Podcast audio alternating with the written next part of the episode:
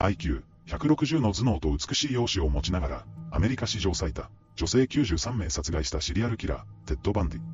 あなたは、この男を知っているだろうか？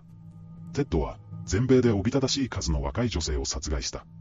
被害者の正確な総数は分かっていないが、実証されただけで、1974年から1978年にかけて30人。実際は推定100人を超える被害者を出したとされている。彼は典型的なアメリカのシリアルキラーである。実際、この表現は彼を表すために、FBI 行動科学科主任のロバート・ケイ・レスラーによって考え出され、一般的になった言葉である。